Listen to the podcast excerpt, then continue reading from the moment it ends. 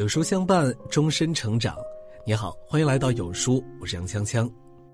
今天为你分享的文章来自于梁大师。四十岁来临前，给你七点建议。我已经过了四十，仿佛一瞬间的事儿，人生已经步入下半场。除了百感交集，作为过来人，我也想给年轻的你提几点建议，全是实话，希望对迷茫的你有点启发。一多赚点钱。这么说可能很俗，但是钱真的很重要，这点我并不避讳。纵观我身边的人，很多悲剧几乎不例外和缺钱有关。人到中年，你就知道要花钱的地方有多少。这不仅关乎生活质量，更关乎你是否拥有一颗豁达的心。当别人家的小孩出国扩展阅历、上兴趣班，你却囊中羞涩，只能叮嘱孩子要好好学习。争取改变命运。当老婆的衣服都来自各种地摊儿或者淘宝山寨，想要一套正宗的化妆品都力不从心时，你只能宽慰她，一切都会好起来。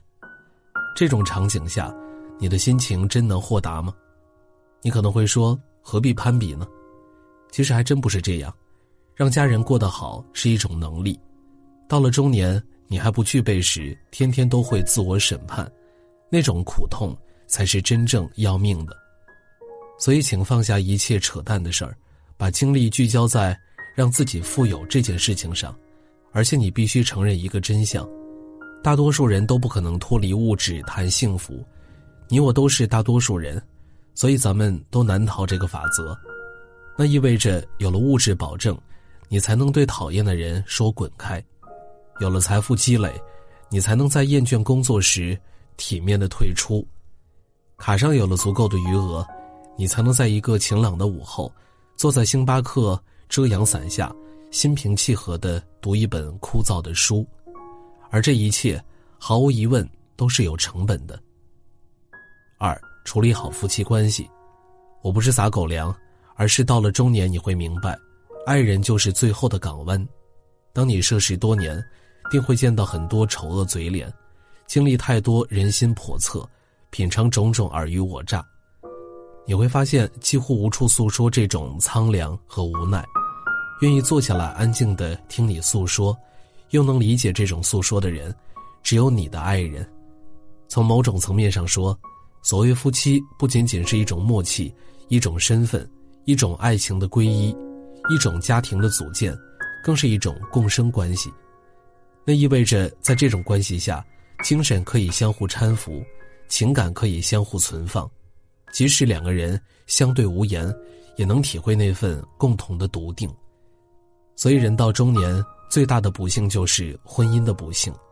你混了大半辈子，竟然连一个愿意听你真心话的人都留不住，还有什么比这个更悲哀呢？因此，无论你年龄几何，都要学会经营自己的婚姻，而不是简单的活着。那意味着需要经常浇水、施肥、除草，虽然略有琐碎，但是当你进入人生下半场，你能够感受到巨大的回报。三多抱抱孩子，从一个毛头小伙过渡到一个父亲，我花了很长时间来适应。太太生产那天，当护士抱出一个小怪物让我抱抱时，我的第一反应竟然是躲开，因为那时的我还没有做好当爹的准备。那小怪物也很难缠，整夜整夜的哭个不停，不能离开父母的怀抱，而我则很烦，甚至训练他不哭才抱的条件反射，最后他几乎哭得晕死过去。但是孩子他妈却始终是一种怀柔政策，毫无抵抗的响应抱抱需求，而且他最终用一句话说服了我：孩子很快会长大，到时你想抱他也不让你抱了，不抱就不抱嘛，多大的事儿。于是我也就开始了经常抱抱，直到前两天，儿子已经十一岁了，在楼下遇到他放学回来，想给他一个常规拥抱，然而他紧张的指了指身边的同学，很轻巧的躲开了，正如我第一次见他时的反应。终于太太说的灵验了，没想到这一天这么快就来了，不过还好，我已经拥有了很多关于抱抱的回忆，也为这一天的来临做好了准备。吴晓波曾说过一个企业家朋友的故事：零一年的时候，他把企业卖给了外国人，套现十几亿。那时候手上有十多亿现金的中国人没几个，所以他算是一个特别成功的人。有一年，吴晓波和那个企业家去美国旅行，过海关时，前面一个美国人抱起自己的小孩给入境观看。看到那一幕时，那个企业家突然泪流满面。他对吴晓波说：“自己有两个孩子，但是却想不起来他们在五六岁时长什么样了，因为从来没有抱过他们。男人是理性的动物，尤其是年轻时的我们，喜欢刚烈，排斥柔情。多数人对抱抱天生无感，我却想奉劝你，有时间多抱抱孩子，毕竟那承载着一段特殊的日子，一旦错过。”只会留下无法填补的空白。四有一项爱好，人到四十后，大家会有一个共同感受：焦虑和烦闷。你可能会说，现在的年轻人也是这样，其实还是有区别的。年轻人拥有更多的时间和机会，因此也可能对未来赋予更丰富的遐想，而中年人呢，连这种遐想也被剥夺了。冯唐接受采访时说到中年危机。他说：“根源来自于确定感。人到中年，你已经知道自己多少斤两，哪些事儿你能干，哪些事儿你一辈子干不了。这种时候，你还有什么兴奋点呢？中年的残酷就在于此，在希望渺茫中负重前行，而此时的中年人，精力和身体都在走下坡路，而负担和烦恼却是步步紧逼。如果不懂得合理释放。”整个精神世界很容易在瞬间坍塌。如果有一个爱好，就会好很多。在烦闷之时，总有一个精神避难所，不至于完全陷入无法自拔的漩涡之中。就像我喜欢打球，无论遇到再烦的事儿，无论世界再自私的灰暗，只要有机会下场打球，最起码在那几个小时里，心情会清爽畅快，世界也会变得色彩斑斓。所以我也有一个猜想：那些自寻短见的中年人，是否是因为缺少一个爱好呢？以至于在狂风暴雨中，找不到一个暂时停靠的港湾？否则，如此美好的世界，怎会舍得不辞而别呢？五，交几个朋友。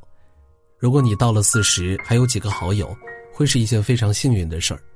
首先，和朋友交往本身是一件快乐的事儿。从猿猴时代。大家就通过相互梳理毛发建立感情，寻找乐趣，所以社交本身就是一件乐事，不要戴上什么功利的帽子。其次，朋友可以给你一些建议和帮助。人到中年后会遇到很多难以处理的问题，如果身边有几个不错的朋友，在你六神无主时，也可以帮你拿拿主意，给你一些建议，甚至直接给予一些帮助，眼前的路会马上豁然开朗。最后能寻找一种平衡感，人为什么会焦虑呢？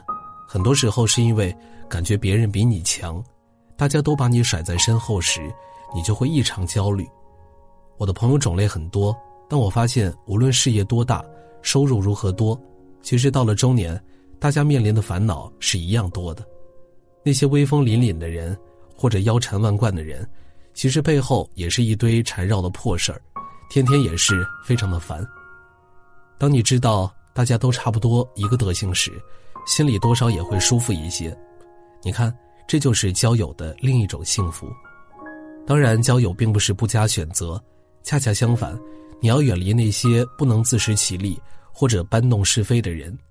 总之，人到中年后，朋友不在多，而在于精。六，永远不要停止读书。不要误会，不是逼你去学习一些技能，读专业的书籍。这在某个阶段很重要，但却不是我想说的重点。我想突出的是，持续在阅读中找到乐趣。首先，阅读是直通想象力的大门。我有一个遗憾：一部好的小说或是文学作品，一旦被拍成电影或电视剧，哪怕再好，也无法还原阅读时的体验。原因很简单，因为一旦变成影视，无论主角、场景、道具，都变成了具体而成型的东西。你的想象力就此附着在这些具体的东西上，而失去延伸的力量。而阅读就不一样了，那些文字可以让你天马行空，展开无边的想象空间，甚至这空间都是为你专门定制，它只存在于你的意识形态之中。所以，就像那句名言：“一万本飘，就有一万个斯嘉丽。”阅读真正的乐趣就在于此。其次，阅读是思想精进的捷径。但凡是深奥一点的思想，一定是抽象的，这也意味着很难通过画面完美呈现，只能通过文字符号去展示。如果不去阅读，你便失去一次和优秀思想碰撞的机会。每一本经典书籍的作者，都是当代最优秀的智者，而这些经典浓缩了他们的思想精华。你在阅读的过程中，就如同和作者在交谈，很难再找到其他的方式。来实现这种思想精进，这个过程中的知识成长及知识获取，都是一种稳定、持久、高级的快乐源，将会推动你到达中年时成为一个笃定、理性的中年人。七，健康永远是最重要的东西，没有之一。讲个故事，北极熊被公认为是最强悍的几种哺乳动物之一，在零下四十度的低温。北极熊能够连续奔跑四十多分钟，在冰水混合物中游泳十五分钟，连续二十天不进食，厚厚的皮毛能够抵御所有的刀和矛。这么强悍的动物，爱斯基摩人如何对付它呢？北极熊有一个缺点，嗜血。爱斯基摩猎人会杀死一只小海豹，放血涂抹在刀刃上，然后倒立在桶中，让血漫过刀尖一点血桶放在外面，冻成了冰块一个猎熊神器就此诞生。北极熊看见鲜血，急忙用舌头去舔，当上面的血舔完之后，舌头也冻僵了，露出的刀刃会将北极熊的舌头划开一个小伤口，但此时北极熊冻僵的舌头却感觉不到疼，直到伤口越来越深，北极熊最终因失血过多而倒下。是的，最后北极熊舔的都是自己的血。此时，一边守候的爱斯基摩猎人便会跳出来杀死北极熊。我想用这个故事做一个隐喻：人在年轻时都会被光鲜的 title、被高额的工资、耀眼的仕途所迷惑，正如那刀尖上的鲜血。为此，我们孤注一掷，拼命的舔舐，岂不知事后需要加倍偿还？前段时间，一个大学同学突发心脏病离开了我们，发病的前一天。他还加班到凌晨两点，我不敢妄言，工作压力是导致病发的根本原因，但你要说一点关系都没有，我也是断然不信的。